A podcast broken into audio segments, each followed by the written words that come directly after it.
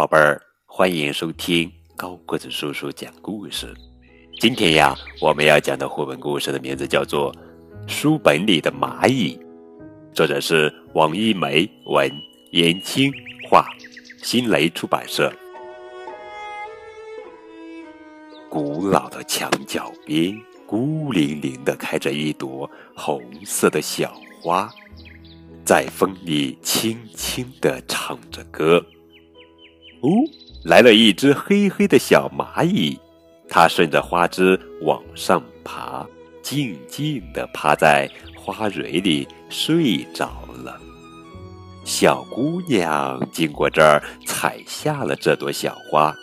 她把花随手夹进了一本陈旧的书里，小蚂蚁当然也进了书本，被夹成了一只扁扁的小蚂蚁。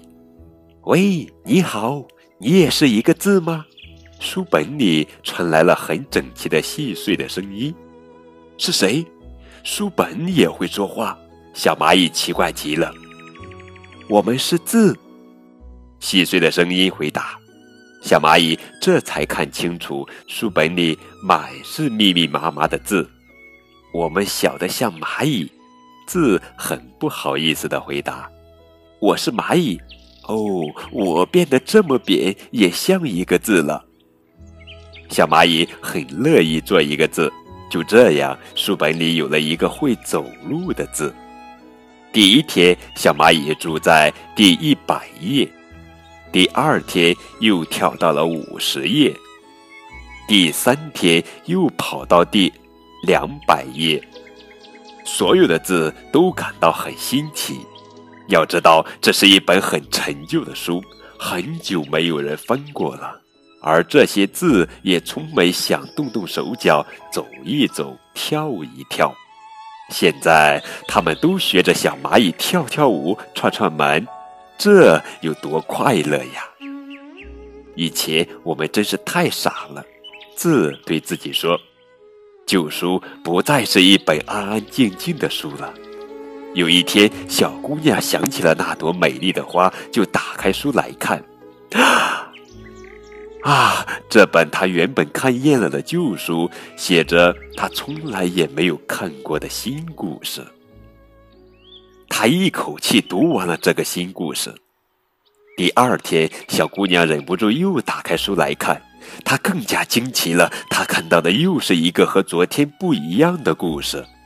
这时候，小姑娘突然看到了住在书里的小蚂蚁。她问：“你是一个字吗？”“是的，我原来是一只小蚂蚁，现在我住在书本里，是会走路的字。”会走路的字，小姑娘明白了。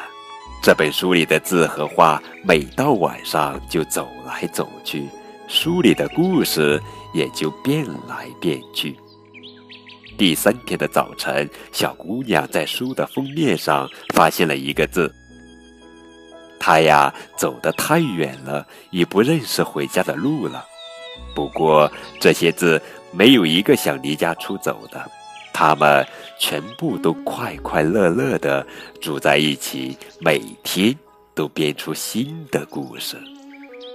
有了这本书和里面会走路的字，小姑娘再也没有买过故事书。哈哈，这就是今天的绘本故事《书本里的蚂蚁》。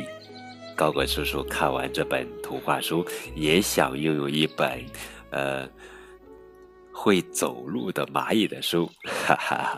亲爱的小朋友们，你也是不是和高个叔叔一样，想拥有这样一本会走路的故事书呢？